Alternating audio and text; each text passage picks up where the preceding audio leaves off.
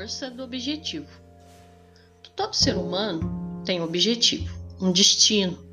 Basta você nascer e já nos primeiros anos nos perguntam: o que você quer ser quando crescer? E sempre temos resposta para quem pergunta, claro. Mas o problema começa quando a gente cresce e começa a ter responsabilidades. Nem sempre nos tornamos o que queremos ou o que queríamos. Mas é aí que tá, gente. Se eu não pude ser astronauta, jogador de futebol ou sei lá o que for, eu então devo ser infeliz, triste, me sentir não realizado? Claro que não.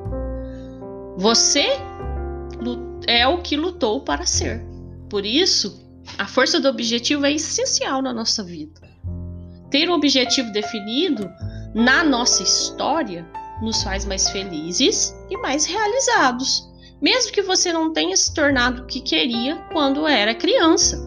Portanto, crie metas, trace objetivos, planos, lute por eles. Não desista no primeiro problema.